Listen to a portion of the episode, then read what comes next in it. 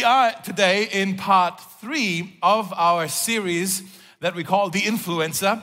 And we're looking in this series at a book in the Old Testament, the story, the life of Esther.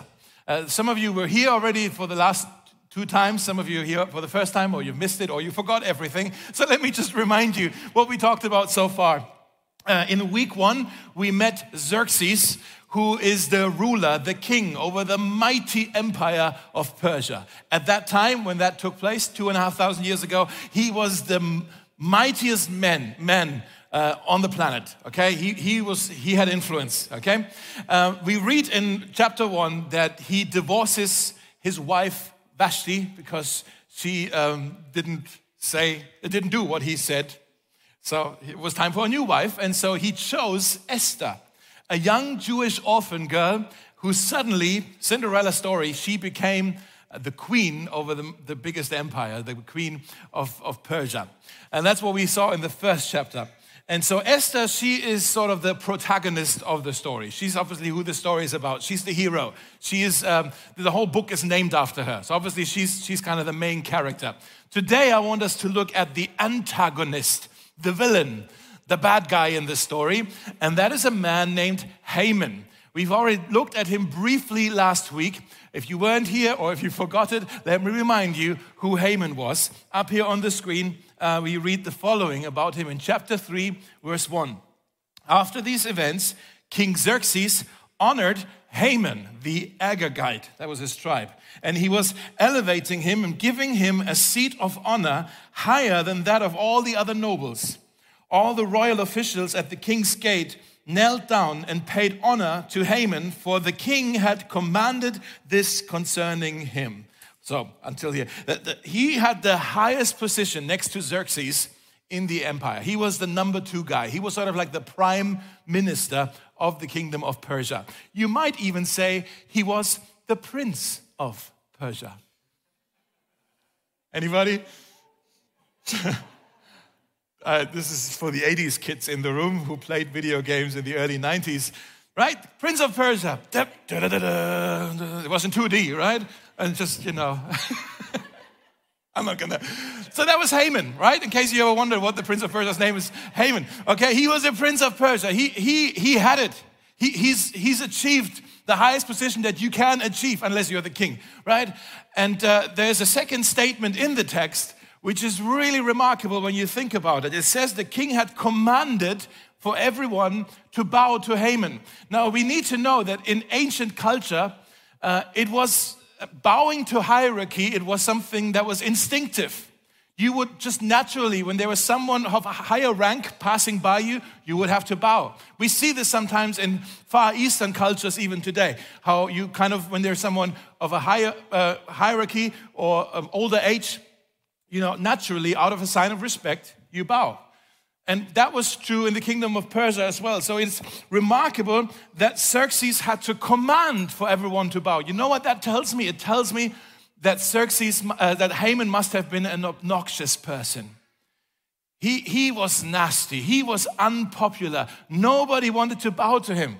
The king had to command it because people didn't respect him. He had to command respect, whereas we know, all know respect is earned, not given, right? And he had to command the respect, he had to command to bow. And when Xerxes commanded it, the people obliged and they followed the command, all except one person, a man named Mordecai, and he was the cousin of Queen Esther. Uh, we read in verse 2 But Mordecai would not kneel down or pay him honor. Then the royal officials at the king's gate asked Mordecai, Why do you disobey the king's command? Day after day they spoke to him, but he refused to comply. Therefore, they told Haman about it to see whether Mordecai's behavior would be tolerated, for he had told them he was a Jew. When Haman saw that Mordecai would not kneel down or pay him honor, he was enraged.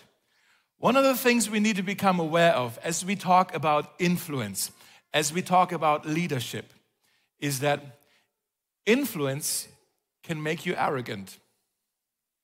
Influence can make you prideful. Influence can, can make you unpredictable. Um, and the Bible says pride is concentration on the self. Pride means everything in your life is about you. You become egocentric. You just focus on you. So you don't get into relationships. You don't get into jobs. You don't get into a church unless it makes you feel good about yourself, unless it kind of serves you and your purposes. Pride makes you selfish. It makes you self absorbed. It makes you jealous. Let me explain it because there, there is a healthy pride. You can be proud of what you've achieved, and then there is the sinful pride, is what I want to talk about today. Healthy pride would be that you say, Hey, I'm so proud I've achieved this. Sinful pride is, I'm proud I have achieved more than everybody else. Oh, I'm so proud I have this, what I own. Oh, I'm so proud I have more than everybody else. Oh, I'm so glad I have this outfit. Oh, I'm so glad I'm better looking than everybody else. Oh, I'm so glad I'm so intelligent oh, I'm so glad I'm smarter than everybody. You see where I'm going? Like you, you're, you're proud of being superior. That's what this is. You need to be superior all the time. You're always adding things up. You're always comparing, always asking, how am I looking compared to everybody else? Am I being envied? Am I being admired? Uh, do I get the respect that I feel I deserved? How am I looking? And often it's deeply insecure people who, are, who feel like this. Uh, what does this look like practically? I'll give you here a list. I'm not going to read it out. Just on the screen, there's a list of uh, 10 characteristics um, of people who are very self absorbed. And uh, let me just read a couple of them. They seek attention over connection. They're not really interested in relationships, they just want to have the attention, right? They pursue win lose strategies. They over exaggerate their accomplishments. They get angry when they're criticized, right? They're not teachable which also means they have stopped developing, they've stopped learning their competencies. Um, or it says they, they rarely have any long term or meaningful relationships or friendships because uh, pride is a relationship killer. Let me ask you do you know anybody like this? Maybe a boss, co worker, I don't know, president.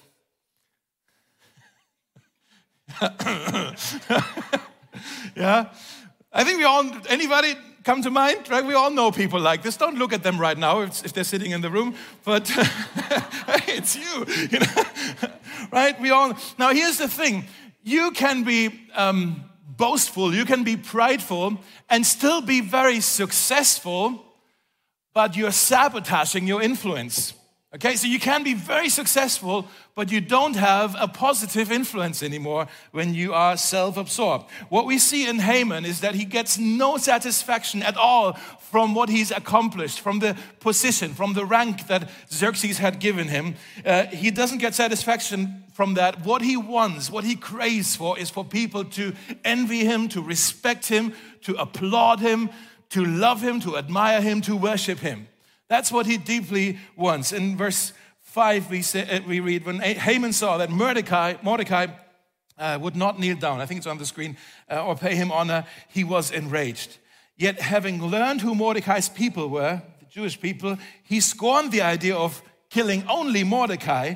Instead, Haman looked for a way to destroy all of Mordecai's people, the Jews, throughout the whole kingdom of Xerxes. Now, here is the prince of Persia who is not just satisfied with only king, uh, killing Mordecai, he wants to, uh, he's scheming for a genocide. He wants to wipe out all the Jews in the entire kingdom of Persia, which, as we talked about, was a massive kingdom all the way from the Danube River to India. Okay, it was massive. Tens and hundreds of thousands, possibly, of people uh, would be killed here. Um, and last week we looked at the story how, how he went to Xerxes to basically say, hey, there's a certain tribe among us. We need to find a solution for this problem with these people. Sound that familiar? For us Germans, right? We need to ha- have a solution for the Jewish problem. That, Haman had that vocabulary already, and he said, With your permission, my king, let me organize a massacre. And then all the wealth that they have, because they're quite wealthy people, can go into the king's treasury. And Xerxes seems like he, he's not even listening to who these people were. He's just interested in the money because he needed money at the time for some wars he was fighting. And he basically gives Haman the go ahead and he says, Write the decree and I'll sign it. And that's important to know as well because in the Persian Empire, once a decree, once a law was signed by the ruler, it was irrevocable. Even the king himself could not take it back. Okay? So that, that's whatever he was going to sign, it was going to happen. Now, the de- decree basically said on this designated day, anybody in the entire kingdom of Persia can kill his Jewish neighbor and he can take his wealth and keep it for himself. Now, what we see today is that the story will have a massive twist uh, because the Bible says pride comes before destruction. Have you heard this proverb? is actually from the Bible. Pride comes before the fall, before destruction. When we fast forward a little bit, we see that Haman actually falls. Actually, he was executed because he tried to trick the king. And uh, he did not see it coming. Why? Why did he not see it coming? Now, here's the thing the problem with our pride is it hides really well inside of us. We don't even notice that we're prideful, right? We don't even notice that it's there. It's sort of like the carbon monoxide of sin, right? You, you don't notice it's there, but it's killing you slowly, and you don't know, have no clue what hit you. The carbon monoxide. With other sins, it's always quite obvious when you've committed them. Like when you steal money from work, you, it's not like you open your wallet or you look at your bank statements like, whoo, where did all that money come from? You know exactly where that money came from. You stole it, right? When you cheat on your wife, it's not like you wake up next to another woman and you say, oh, you're not my wife. No, you know when you commit adultery, right? It's, it's obvious, but with pride, it hides itself really, really well. I want to maybe explain it this way. The other day, uh, Jenny and I, we were walking through Prenzlauer Berg.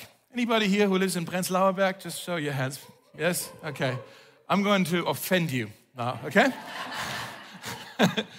we were walking through Prenzlauer Berg, and the rest of us who don't, lo- in, who don't live in, in Prenzlauer Berg, would you agree with me that it's quite a snobby neighborhood?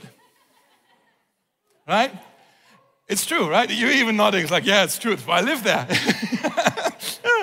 you know, we walk through there and man, everything is organic and local and gluten free and eco conscious and so self righteous. And Jenny and I were walking and it was kind of fun to see, you know, how people actually, like, this is, man, you're pretending like what's, what's, you know, but people actually live there and do this, you know. But we were walking through there kind of, you know, realizing, man, I'm so glad we're from Charlottenburg.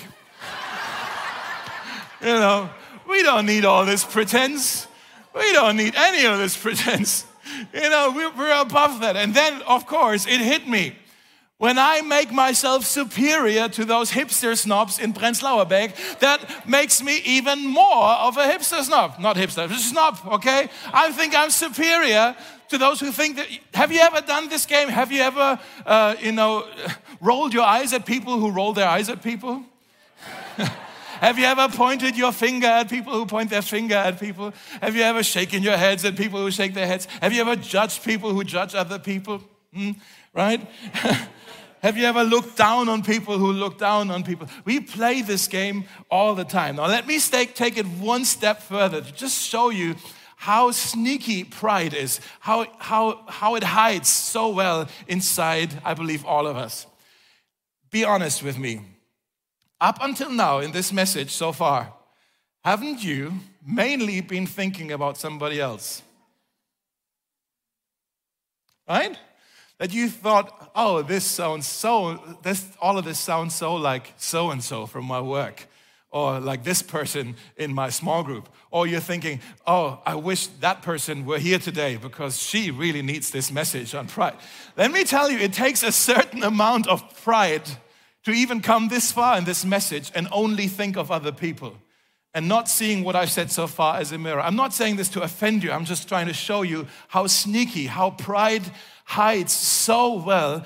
And the diagnosis is pride, arrogance, it sleeps, it slumbers inside all of us. We all carry it, whether you're aware of it or not. It's the carbon monoxide of sin. Okay? Now, there's a lot of people who say, uh, have great advice on how to overcome it. Uh, the opposite of pride, we know this, is humility. By the way, do you want to write this down real quick? God has not called me to be awesome. just write this down. Maybe you need to put it on your mirror in the mornings, like while you're brushing your teeth. Okay, it's okay. God has not called me to be awesome today, right? Uh, just be humble, be free, leave the awesome to Him what I'm saying, okay? He's awesome. You don't need to be awesome. Be humble.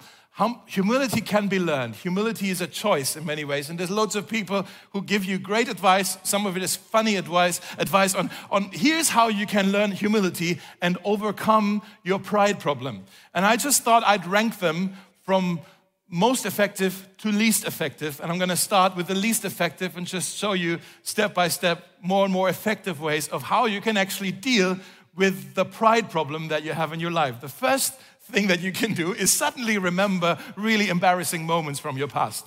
Have you ever done this? Right, that brings you right back down to earth in case you're floating away. It's like, oh man, I did this. How embarrassing. And everybody else forgot, but you entertain this thought forever and ever. It's humbling to remember embarrassing moments. Um, like I have a moment that I will never forget. I was in Romania years ago uh, in Brasov. You know, have you been there? For some reason, I don't know if it's all over Romania or just in Brasov, but I would try to cross the street because I never wait for the lights to get green. I don't have time for this. Jesus might come back and let's hurry, right? So, so, um, so for some reason, you know, in Germany, there's the uh, sidewalk, and then you take a step down, and that's where the cars drive, right? In Brasov, it's the other way. The cars are a bit elevated and people's sidewalks are a bit lower. I didn't know this, and I tried to cross the street. And of course, as I started to run, because there was ongoing traffic, as I started to run, I, you know, stumbled and in slow motion, because that's how it happens in, when you fall. It's like, you know, your, your whole life passes by you, you know. And I just face down on, on the asphalt, you know. And uh, also, as I was falling, I heard this sound, which was uh, my uh, jeans. They were ripping from back all the way to the front, all the way to the front, not just a little, all the way. And then there I was, kind of like a beetle on the floor, like with my hands and legs, like, you know, everything quite exposed. And people were, most of them were laughing because Romanians thought, hey, here's a foreigner, he just fell, this is entertaining. Uh, but some were, were nice as well. Are you okay? Are you okay? And uh, now the thing is, I, that was in the morning, and I was going to return to Sighisoara, where you lived, um, only in the evening. And so all, all day, I had to kind of walk around like this, because there's no shop in Brasov that has jeans in my size, because Romanians aren't that tall. So that's my embarrassing moment. I'm glad I that was therapy for me. Glad I got that out of the way. but I can remember this whenever I feel like, hey, I, Dave struggling with arrogance. Oh, let's remember Brasov. Okay. yeah, that was embarrassing. Okay.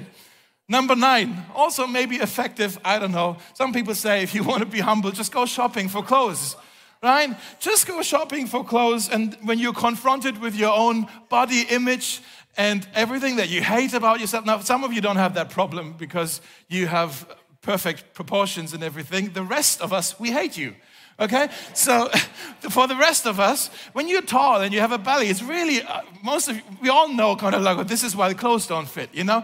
And we go shopping and we're confronted with, you know, I want to wear this jacket, and there's this guy here on this on this picture, this model who wears this jacket, and he looks really cool. But when I put it on, it looks really retarded. Like, or, or kind of we feel that the the the the, the shop staff, they judge us. Like, really? You're going to try this? You think you're cool enough to try this? You know? And we're confronted with our own body image, and then we go back home empty handed, our ego deflated, eat some ice cream, right? Because that's what you do. And going shopping can actually help you be humble. Anybody else? Just me then. Okay. All right. Number eight, experience rejection. Well, of course, rejection, that's not a nice feeling. That keeps you humble. Like when you looked for a job and the interview was great, but then you got a no. Or when you're trying to find an apartment, or you're trying to invite somebody on a date and she's not interested. Or when your friends make plans without you. When you experience rejection, that's not a nice feeling. It's a painful feeling. One of the positive side effects of it is it kills your pride. At least that's a good thing. When you experience rejection, it really keeps you humble. Um, number seven, have kids. have kids, all right? Because uh, they will consume all. Of, now, I love my kids, don't hear me wrong, but having kids will really teach you to be selfless. One way or another, you will have to learn to be selfless because now your life is no longer about you. Your heart is no longer beating inside of you, it's now running around in front of you. Because, oh, I love you, I love you, right? It's like that's, you're just focused on somebody other than you. That's healthy when you have kids. Now, kids, people who don't have kids, you know, they walk down the streets in Berlin holding hands and, um, and they're like, oh, one day we're gonna have kids. Oh, you're gonna be a great dad. You're gonna be a great mom. You're just like, yeah, sure, you know. And then you think, oh, there's this nice Korean restaurant that just opened. Oh, we can go there anytime, right? People with kids, they say, oh, another nice Korean restaurant. We can never go there because we have kids and life is no longer about us right? Kids are brutally honest with you as well. The other day, Liam came to me and he said, um, We have a new teacher and she is quite old. She already has some gray hair, but not as many gray hairs as you do, Dad. Thank you for that. That keeps you humble. Kids are also um, not just honest to you, they're also honest to the other people in the life of the parent. That's humbling, right? The other day, dad said a word that we're not allowed to say. oh, you know, that's why, that's why I have so much respect and a little bit of fear for all the people who are part of the kids team because they know everything about me, okay? Right? Kids, they share everything with them. All right, number six, another thing you can do to overpower your pride is try to learn something new. Well, that makes sense. When you learn something new, you make mistakes, you fail. That's a very humbling experience. Some of you are trying to learn a language right now. I have so much respect for you. That's a humbling experience, isn't it? Or you're trying to learn. Last week, for the first time, I tried to ride uh, an e scooter in Berlin. I was like, okay, finally give in. Like, I want to go to Prenzlauer Berg on an e scooter. right? And obviously, I'm way too tall for these things. I'm like, yeah, you know. um, so that was a humbling experience. Or when you try to play mini golf right? Anybody, like, I don't know anybody who knows how to play mini golf. There's no pride in mini golf. Golf, I understand, but mini golf with these small, like, no, anyways. Okay, so learn something. Now, let's look at some more serious ways. Those are maybe some fun ways. Let's look at some more serious suggestions on how we can actually try to overpower our pride and learn humility. Number five, listen to someone's pain. Listen to someone's pain. When you listen to someone's pain, it makes you empathetic. And empathy eats pride for breakfast. Okay? Uh, listen to someone's pain. So when someone, when other people irritate you, the arrogant person says, Hey, what's wrong with you? Like Haman. An empathetic person says, What happened to you? What happened to you? Tell me what happened to you. Why are you being so irritating? What happened to you? And you try to listen. That grows your sympathy. That makes you empathetic and that will keep you humble. Number four, confess your mistakes. Confessing your mistakes, that's a humbling experience as well. But it's good that you're humble because God gives second chances. I believe this. Maybe that's all you need to hear today. God gives second chances to the humble again and again and again. Some of you came to church today, you're looking for a second chance. God has it for you. God give you a second chance if you're humble, if you say, here's where I messed it up. Here's where I made a mistake. You confess your sins. That's a humbling but a healthy uh, thing to do. It kills the pride in your life. Uh, number three, uh, practice gratitude. Now, listen to this. Um, God is not anti success. God is not anti wealth. God is not anti fame but He wants you, He longs for you to remember that everything that you have is a gift. So you don't become prideful about these things. We talked about this last week. Everything that we have is a gift, right? Number two, serve others. Serving others is a great antidote for pride because you become less self focused and you focus on the needs of other people. Uh, someone said, humility is not thinking less of yourself, it is thinking of yourself less. Let me repeat this. Humility is not, I think C.S. Lewis said this, I'm not sure, maybe not. Let's say C.S. sounds like something he would say. So, humility is not thinking less of yourself, it is thinking of yourself less and more thinking of other people. Now, here's the number one and by far the most effective way for you to overpower the pride in your life and learn humility. And that's when you realize how much God delights in you when you realize how much God delights in you, that's the punch that your ego needs, actually. That's the, the needle that will, when you've inflated yourself, that will make you deflate.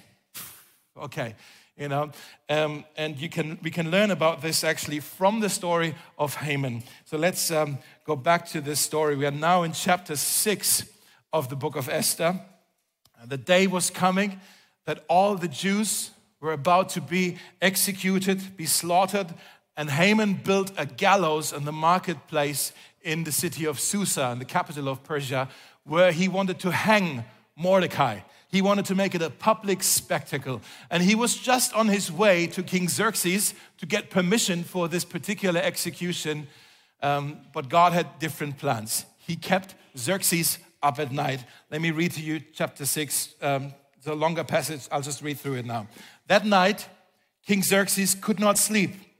So he ordered the book of the Chronicles, the record of his reigns, to be brought in and read to him. Oh, that'll make you fall asleep. it was found recorded there that Mordecai had once exposed Bigthana and Teresh, two of the king's officers who guarded the doorway, who had conspired to assassinate King Xerxes. And he says, What honor and recognition has Mordecai received for this? Nothing has been done for him, his attendants answered. The king said, uh, Who's in the court? Now, Haman had just entered the outer court of the palace to speak to the king about hanging Mordecai on the gallows he had erected for him. His attendants answered, his attendants answered Haman is standing in the court. Bring him in, the king ordered. When Haman entered, the king asked him, What should be done for the man the king delights to honor?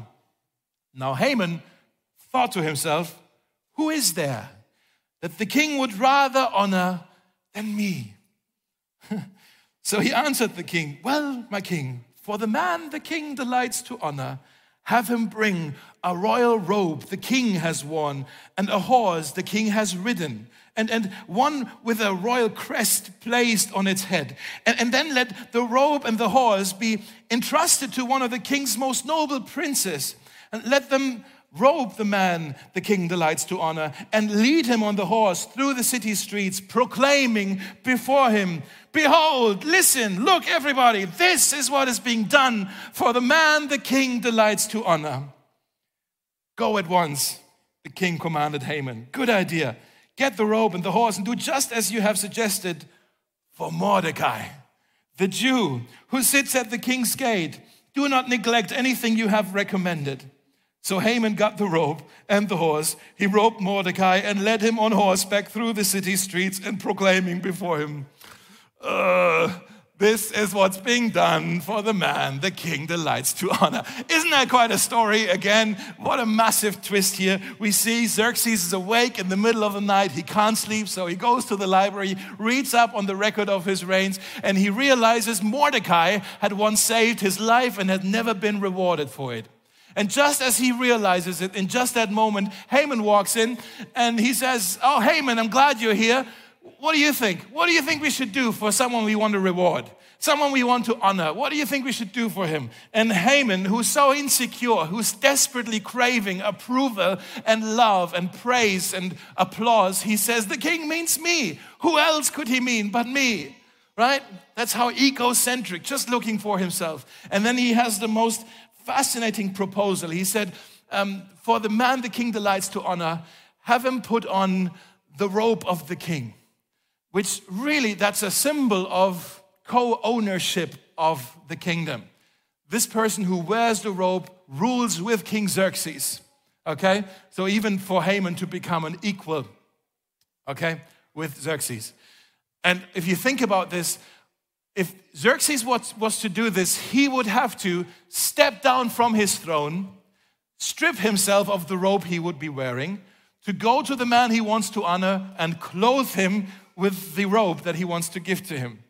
It's an unbelievable, humbling act for the king, an unbelievable act of love and of affirmation. And then he also says, Give him the king's horse, which, of course, that's the seat of triumph right? After they would have won in battle they would come back on the on, on the big horse and then everybody would be cheering. It's like yeah we won against Leonidas, right?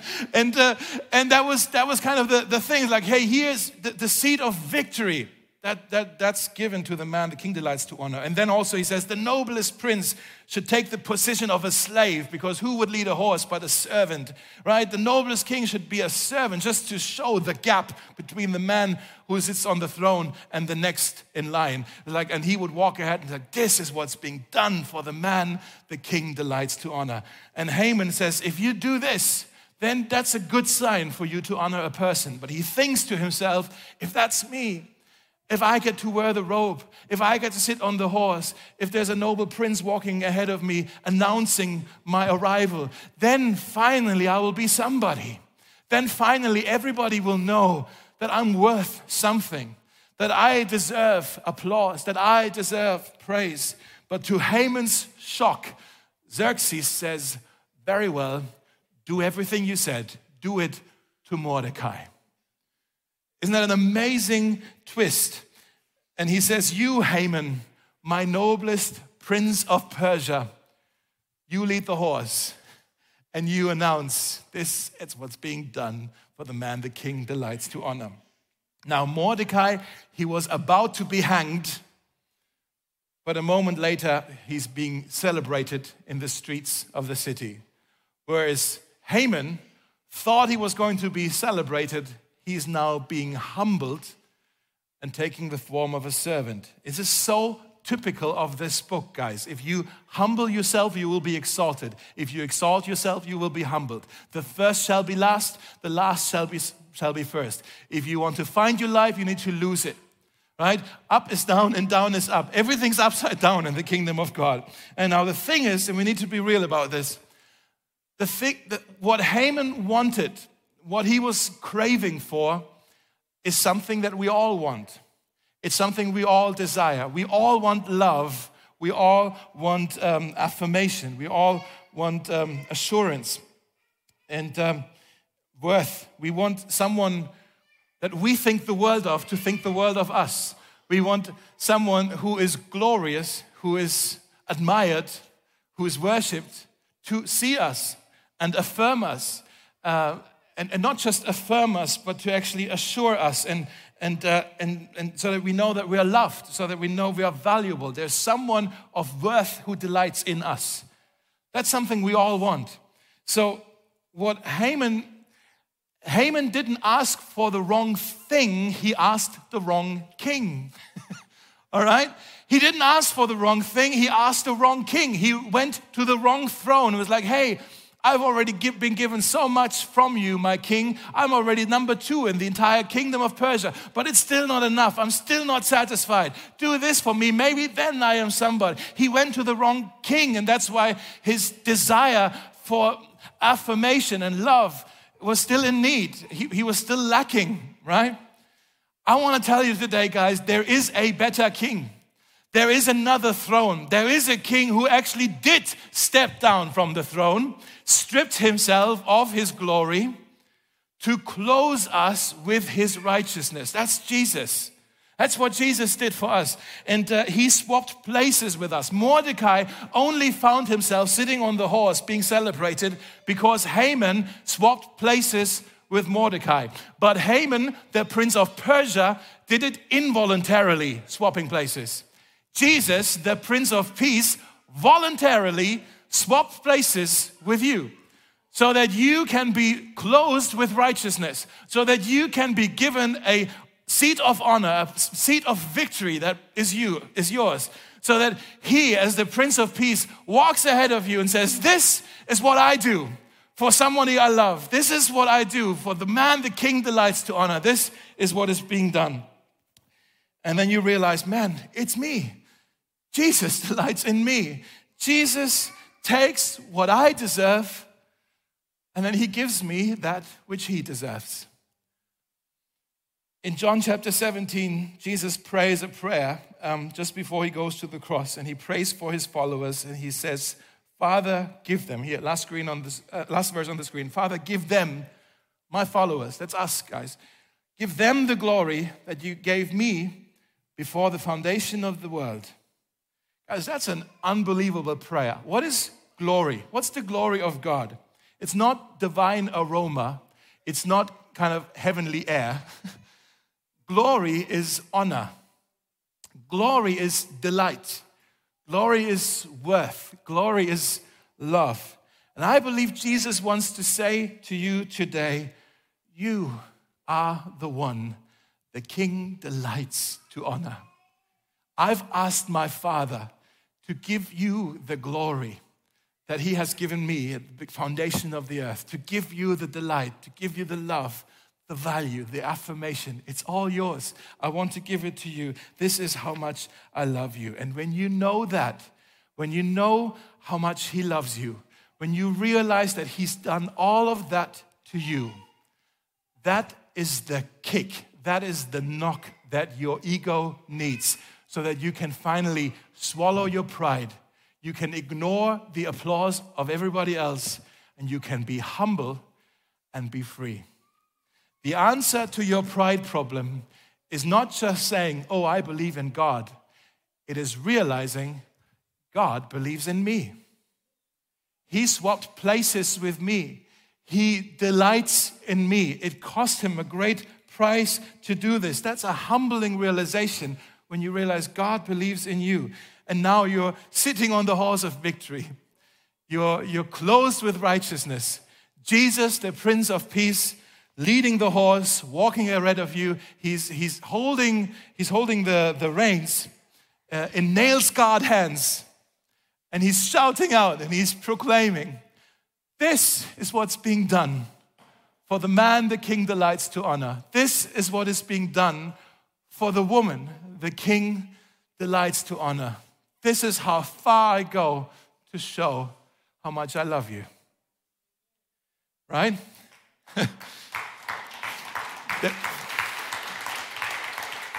for Mordecai, for Mordecai, this was quite a visible sign for him to see, wow, the king really loves me.